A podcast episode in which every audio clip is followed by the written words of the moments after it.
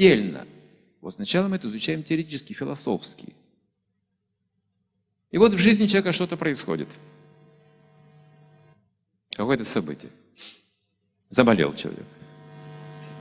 Ну и кто виноват? В чем причина? Ну, прежде всего, ну, карма моя какая-то. Я что-то делал такое, получил болезнь. Вот пошел там, простудился я сам и получил простуду. Причина – моя карма, моя деятельность.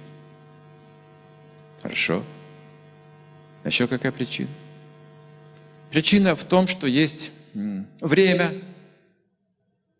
Вот время года такое холодное, вот все простывают в это время. Время тоже влияет, тоже. Другая причина тоже правильно, смотрите. Какая еще причина? А высшая воля. Потому что даже в холодное время не все заболевают, вот кто-то здоровым. Как-то еще вот сверху это решается, кто заболеет, кто не заболеет, я не знаю. Что еще?